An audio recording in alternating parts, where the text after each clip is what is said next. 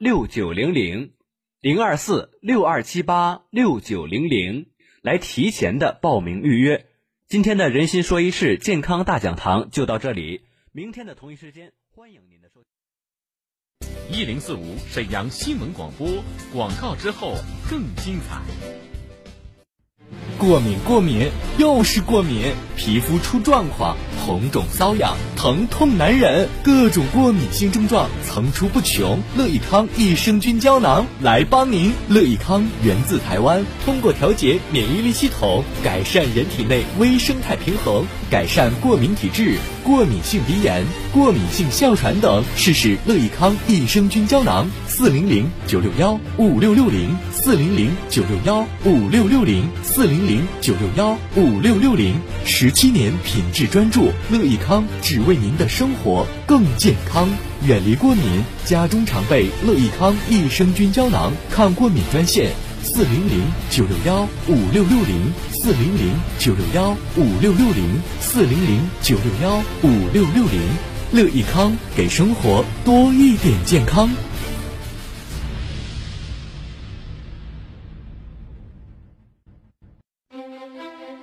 型糖尿病现在必须终生打胰岛素吗？二型糖尿病能停药吗？糖尿病到底该如何治疗？对话大医生，带您重新认识糖尿病，让糖尿病患者吃饱吃好，血糖平稳；吃饱吃好，减少并发症，让糖尿病患者提高生活质量，延长生命周期。对话大医生，每天早晨八点到九点，下午十三点三十分到十四点三十分，晚间十八点到十九点，二十二点三十分到二十三点三十分，与您相约沈阳新闻广播 FM 幺零四点五栏目热线零二四六七八五五八幺七零二四六七八五五八幺七。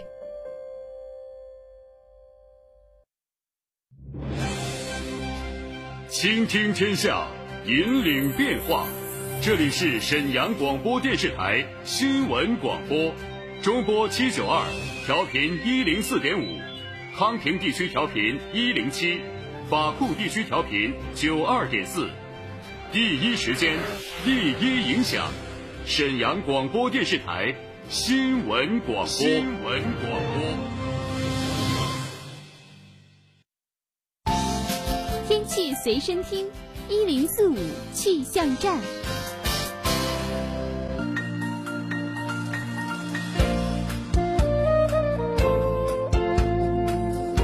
欢迎收听这一时段的“一零四五气象站”。沈阳市今天傍晚到夜间晴，西南风二到三级，最低气温零下十九摄氏度。明天白天晴有时多云，西南风三到四级转四到五级，最高气温零摄氏度。明天夜间到后天白天晴。预知冷暖，关注天气，欢迎大家收听每一时段的“一零四五气象站”。稍后是温纯带给大家的《天天说法》。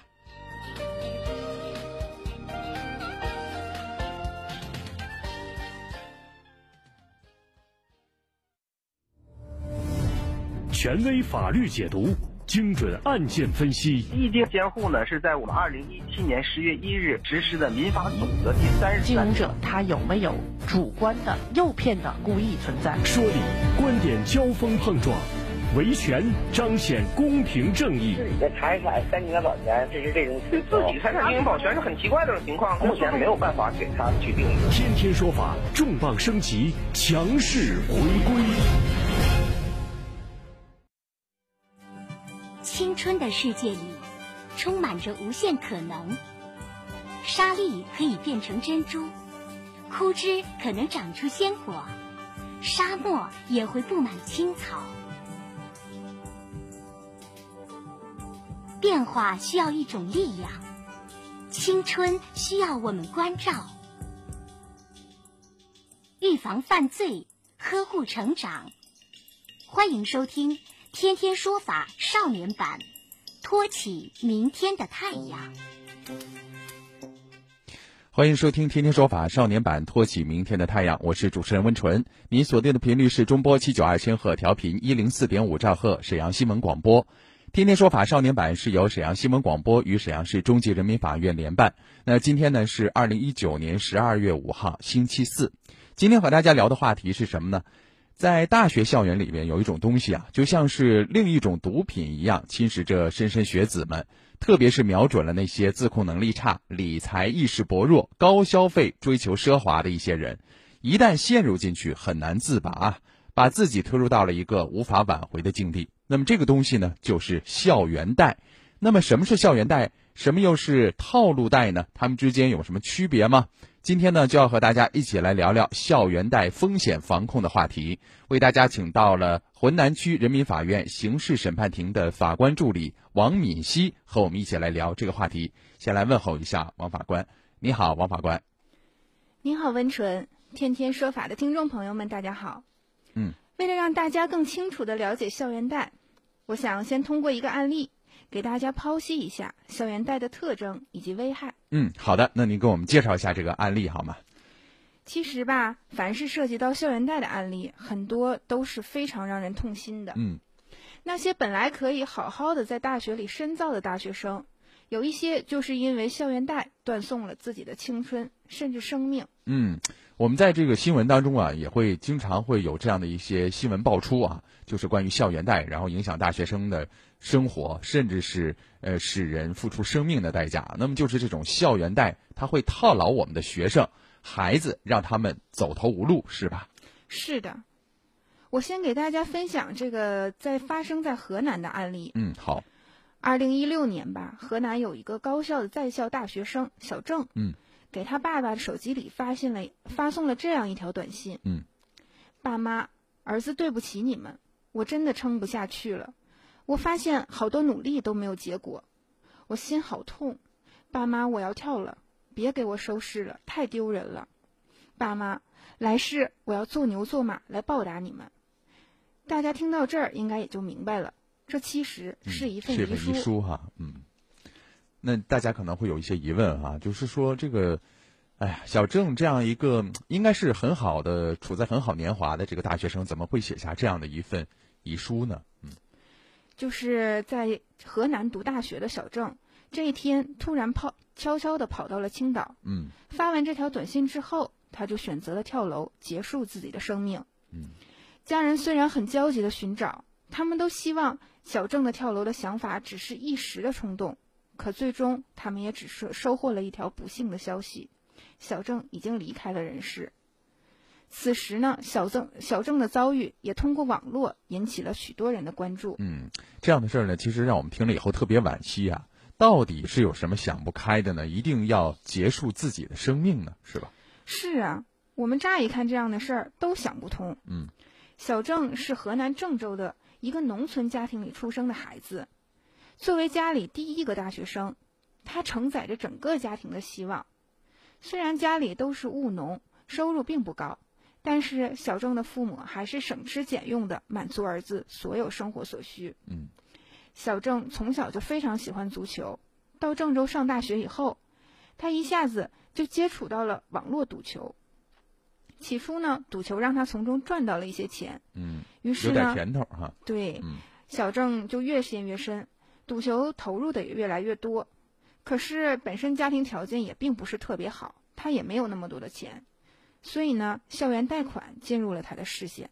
嗯，看来是喜欢赌球，然后呢，通过这个赌球又尝到了一些甜头，那么接触到了校园贷啊。那我们在继续说这个案例之前呢，王法官能不能先和我们说说什么是校园贷呢？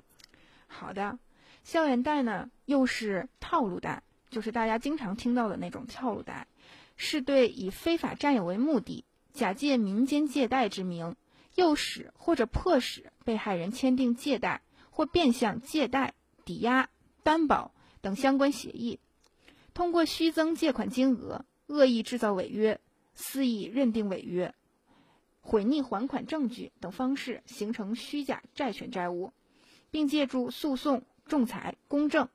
或者采用暴力、威胁以及其他手段非法占有被害人的财物，相关违法活动的概括性总称。因其主要以在校大学生为犯罪作案目标，所以也被称之为校园贷。嗯，那说白了就是我们看着好像是一个很合法的一个债务之间的一种关系，但实际上呢，这里边有很多猫腻，有很多圈套啊。那么校园贷它的存在形式是什么呢？呃，一般找什么样的目标群体呢？校园贷呢，通常会以零首付、零利息、无抵押、无担保、放款快、随借回还作为卖点进行推广和宣传。校园贷的门槛非常低。一般只需要学生提供姓名、身份证号、学生证号码、手机号等几项基本信息即可。嗯，所以刚才您说的这个案例当中的小郑，他喜欢赌球，后来就接触到了这个校园贷。那么他是怎么一步步的陷进去的呢？小郑是喜欢赌球，赌球那就是赌博，他也是会上瘾的。所以呢，因为他上瘾，他就得去筹钱去赌，因为他看到如此简单并能借到钱。他便注册了某一家校园贷款平台的贷款，很快呢，第一笔贷款就到手了。嗯，这笔钱呢也被小郑用在了赌球上。之后的几次，小郑并不像之前那么幸运能够挣到一些，带来的款项很快就输光了。嗯，而到了每月该还款的时候，这笔号称无利息的贷款却让小郑压力非常大。原来很多校园贷公司宣传贷款无利息。实际呢，他们偷换概念，嗯，将利息换成一些其他的变相费用，比如说手续费、违约金、延迟履行金、保证金等等，嗯，而这些费用加起来，明显就高出了国家规定的银行同期利率的四倍，有的甚至能达到十倍或者二十倍。就是这样利滚利之下，小郑慢慢的就还不上钱了。嗯，刚才说到的这几个。巧立名目的变相服务费，大家要记好了啊！像什么手续费呀、违约金呐、延迟的履约金、保证金等等啊，这都是很明显高出国家规定银行同期利率的四倍，甚至是更多哈。那么小郑在筹不到钱的情况之下，估计哈，你看他这个就得动其他的歪门邪道了，是吧？是呗，走到走投无路的情况下，小郑就会选择在自己同学不知情的情况下。利用同学对其毫无戒备的心理，借用身份证，并偷偷用这些身份证去贷款，想着先用这笔钱还上之前自己所欠的债。小郑先后借用了二十八名同学的身份证件，从另外的第三方平台相互拆借资金，拆东墙补西墙。然而，这样的做法并没有缓解小郑还款的压力。嗯，就像是一个无底洞一样，越陷越深啊！而且呢，他只要是接触到了这个校园贷，然后一下就还不上，所以接下来的这个很让人觉得匪夷所思的举动就越来越多哈。我们能想象哈，用同学的身份信息贷的每一笔款都有不少的额外的费用，小郑欠的钱肯定也是越来越多，是吧？是的，时间一久，小郑就会。接到更多的贷款公司的催款电话，他们同学也在这时才知道自己的身份信息被小郑用来贷款了。这就像滚雪球一样，越滚越多，越滚越大。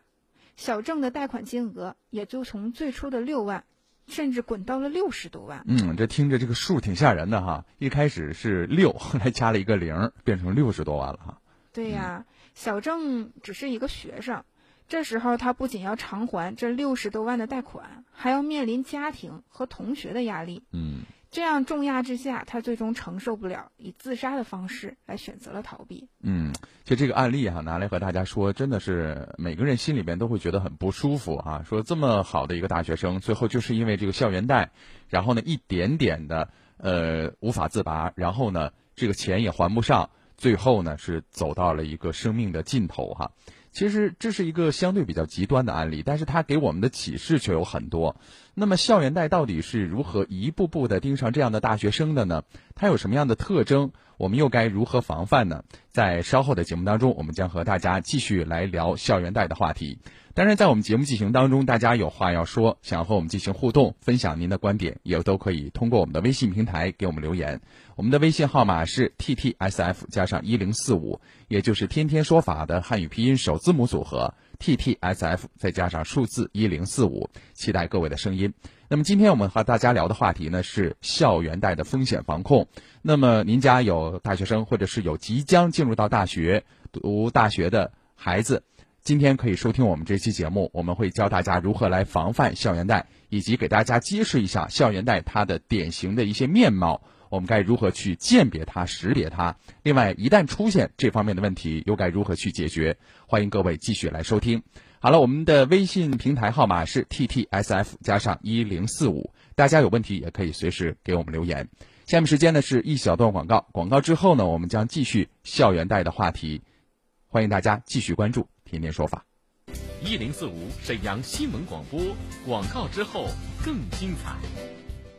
他现在身体虚弱，记忆力也减退了。他总说身体没劲儿，总喊累，身体大不如前，脸色差，有了白头发。整个人都不好了，这都是出现的早衰现象，要补肾养血。北同老药铺补肾养血丸，金血双阳，肝肾同补，精血旺，防早衰。状态不好，人显老，用补肾养血丸。北同老药铺经典名方，国大药房各连锁店有售。咨询电话：四零零零四七六七六六，四零零零四七六七六六。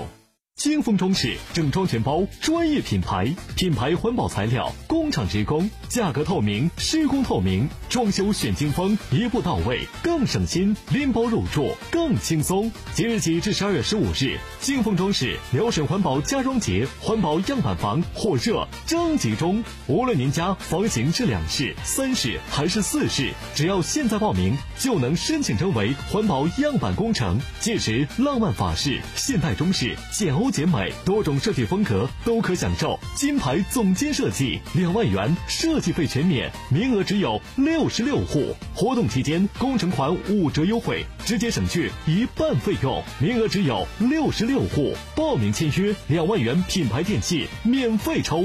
辽沈环保家装节，铸造环保品质佳。报名热线零二四二五二零六六六六二五二零六六六六。一型糖尿病现在必须终生打胰岛素吗？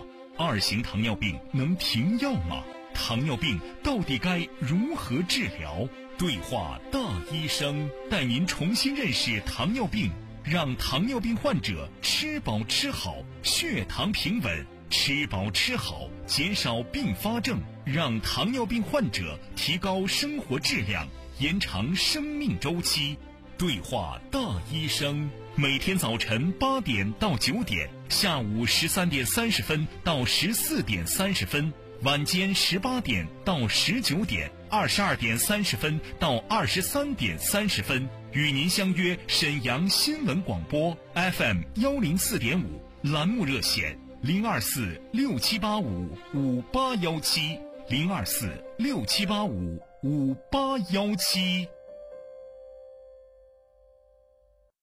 杨小羊蜜源燕窝，安全好吃又营养，让大家吃到放心、安全、高品质的燕窝。精心制作，无添加，还原燕窝好味道。孕妇吃燕窝就吃杨小羊，宝贝吃燕窝就吃杨小羊。全国咨询订购热线：四零零幺五九幺九幺六，四零零幺五九幺九幺六，四零零幺五九幺九幺六。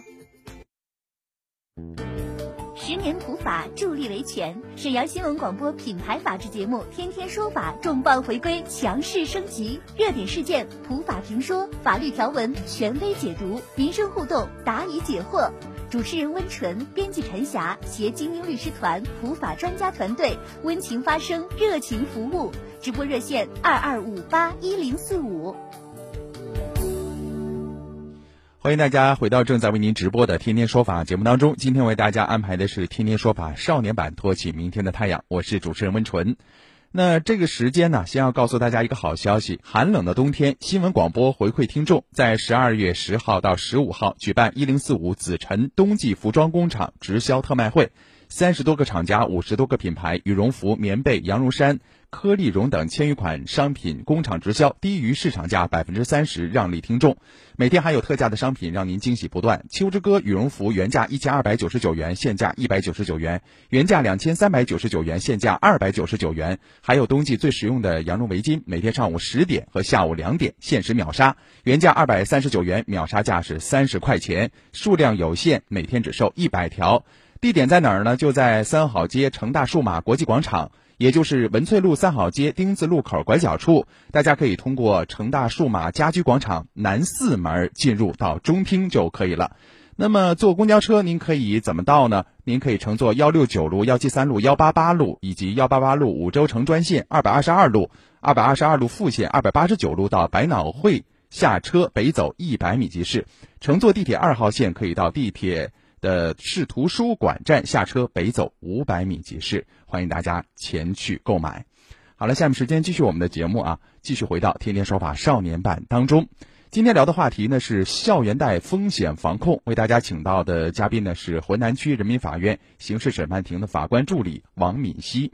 那刚才上半段呢，我们的案例当中说，这个小郑啊，原本是很有前途的大学生，因为迷上了赌球，结果尝到点甜头之后呢，又继续筹钱，进入到了校园贷的陷阱里边，一步步的陷入进去啊。那么最后呢，最初贷款金额六万，利滚利滚到了六十多万，最后呢。没有办法结束了自己的生命啊，这让我们听得特别痛心。但是我们不禁要问的是啊，这些放款公司又为什么要借这么多钱给一名大学生呢？请王法官给我们来介绍一下好吗？大家肯定会有这个疑问。接下来呢，就让我们看看校园贷中的套路都是怎么样的。在我们审理案件的过程当中，犯罪分子经常这样说。他说，客户主要都是大学生，嗯，他们的来源主要是通过中介介绍和同行的介绍，对，然后对这些大学生进行登记，登记主要是登记他们的家庭住址、父母姓名、父母电话等联络方式以及父母的工作情况，嗯，登记完以后就签订贷款合同，签完贷款合同让贷款大学生宣读并同步录音录像，签完合同后，我们就给贷款大学生打上合同相同的贷款金额。然后回收利息部分，本金就还给大学生。最后呢，是派人跟着贷款大学生去家中确认家庭住址，俗称验点儿。嗯，但是大家有个疑问啊，就是说这个大学生其实他本身没有什么经济来源和还款能力啊，那么他们为什么会盯上大学生呢？虽然这些大学生自己没有经济来源和还款能力，平时的花销主要源于父母。所以呢，当他们还不上钱的时候，犯罪分子就可以依据大学生留存的父母的联系方式和家庭住址找父母要钱。嗯嗯，让大学生宣读贷款合同并制作视频，以及制造打款银行流水凭证，都是为了坐实大学生贷款的事实，作为以后催债或者起诉的证据。嗯，由于借款预先扣除利息，大学生到手的钱通常只剩下七八成。当学生不能按时还款时，如果犯罪分子认为学生家庭的经济状况还可以，会首先以解套的名义诱骗学生跟他们，或者是将学生借套到其他的贷款团伙，签订更高额的借款合同，以这样的方式谋取更高额的利润。嗯，就是我跟您借款，比如说我还不上了，然后您给我又介绍一个其他的贷款公司，是吧？这样的话呢，就是又通过那家公司再继续借钱，就会借的越来越多。嗯嗯，这是环环相扣啊。那么具体还有哪些常见的套路呢？嗯，咱们有以下的几种啊。嗯，首先呢是制造民间借贷的假象啊，这是制造民间借贷假象。嗯嗯，行为人往往以小额借贷公司、投资公司、担保公司等名义对外向宣传。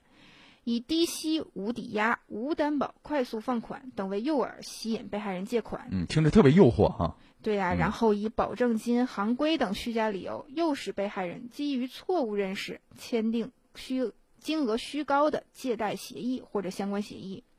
有的行为人还会以被害人先前借贷违约等理由，迫使对方签订金额虚高的借贷协议或相关协议。嗯嗯，这是第一种啊，还有其他的这个套路形式吗？还有一种呢，是制造资资金走账流水等虚假给付事实。嗯嗯，反正就是假的。会按照虚高的借贷协议金额，将资金转入被害人账户，制造将全部借贷款交付给被害人银行流水的痕迹。随后呢，便采取各种手段，将其中全部或者部分资金收回。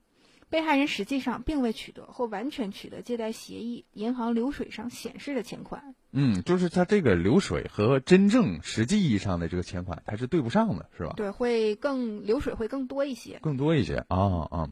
还有其他的一些形式吗？还有一些是故意制造违约，或者是肆意认定违约。哦。他们往往会以设置违约陷阱、制造还款障碍等方式，故意造成被害人违约。或者通过肆意认定违约，强行要求被害人偿还虚假的债务。嗯嗯，你看这个实际上很多就是表面上看是挺正规的这种哈，你看又有违约的，相关的约定，然后呢又有一些什么银行银行流水，但是其实是掩盖他们一种不可告人的秘密，是吧？对，他们的行为方式通常都是违法的。嗯，还有什么样的方式给我们介绍吗？还有一种是恶意垒高借款债务啊，垒高借款债务，嗯。当被害人无力偿还时，有的行为人会安排其所属公司或者指定的关联公司、关联人员为被害人偿还借款，继而与被害人签订金额更高、更大的虚高借款协议或者相关协议，通过这种转账、平账、以贷还贷的方式，不断垒高债务。嗯，那我们知道这个校园贷当中的套路啊，通常是行为人为后续采取进一步的诈骗行为而进行的一个铺垫啊。那么校园贷的案件当中，最典型的两种行为特征，我们都知道啊，比如说实施一种套路，还有呢就是软暴力了。那软暴力是什么呢？给我们也说说好吗？这个软暴力主要说的是讨债过程当中的软暴力，是指呢行为人为了谋取不法利益或者形成非法的影响，对他人或者在有关场所进行滋扰、纠闹、哄闹、聚众造势等。足以使他人产生恐惧、恐慌，形成心理强制，或者足以影响、限制人身自由，危及人身财产安全，影响正常生活、工作、生产、经营违法的方式。嗯，那么对于校园贷，我们国家其实历来都是要给予坚决、严厉打击的。从法律的依据上啊，刑法就有明确的规定。那么根据诈骗的数额，包括具体的危害程度，也会有不同的刑期和惩罚。那么，面对校园贷、套路贷，我们如何来提升自我的一个保护意识呢？王法官，首先呢，我们就要建立合理适度的消费观念，不要攀比消费、大手大脚，甚至沾染赌博等不良恶习。实际上呢，在校园贷的犯罪团伙中，选择被害人进行犯案的同时，他们是有选择的。那些家庭状况一般，但同时具有不良消费观念的同学，往往是最受到犯罪分子青睐的。所以呢，我们一定要建立到合理适度的消费观念，不让犯罪分子有机可乘。另外呢，要提高信息安全保护意识，对于自己重要的信息、身份信息、学生证信息等其他信息要做好保密和保存，尽量不要做到外借。要知道，这个飞速发展的网络时代，你一个外借很有可能会带来很大的损失。嗯。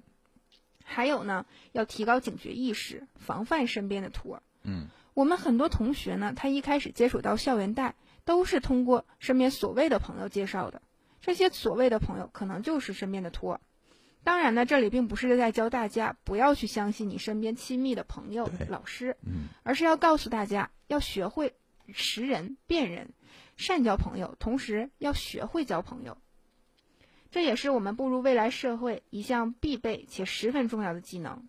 最后，我想告诉大家，遇事不要怕，及时报警，学会运用法律的武器保护自己的合法权益，坚决打击犯罪分子嚣张气焰。嗯，对，就这几点呢，一定特别的重要啊。首先呢，就是要建立一个正常的消费观念，适度的消费观念；再有呢，要提高警觉意识，防范身边的所谓的托儿；还有就是保护自己的信息，包括一旦遇到事儿以后啊，要及时报警，不要怕哈。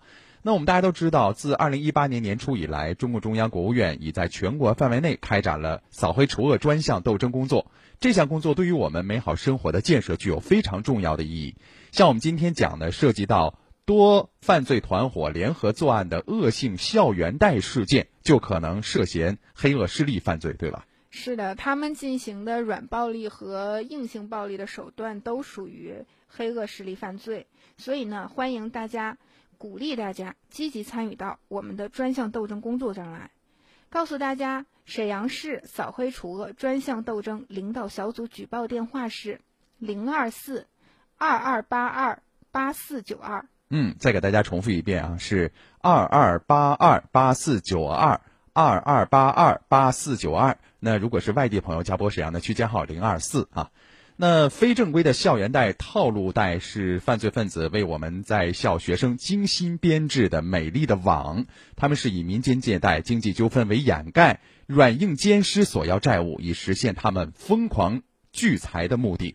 同时呢，许多欠债的学生损失大笔资金之后，身心受到严重摧残，部分欠债人甚至是被逼上了绝路，社会影响极为恶劣，必须是依法从严惩处。好了，那今天的天天说法。托起明天的太阳到这就告一段落了，感谢大家的关注和收听，也特别要感谢浑南区人民法院刑事审判庭的法官助理王敏熙做客直播间。今天的节目就到这儿了，感谢各位，我是温纯，代表编辑导播陈霞，感谢大家的关注和陪伴。稍后呢，将是由大圆小麦带给大家的新闻晚高峰。我们的场外的微信号码是 t t s f 加上一零四五 t t s f 加上一零四五。今天是周末了，让我们啊，明天。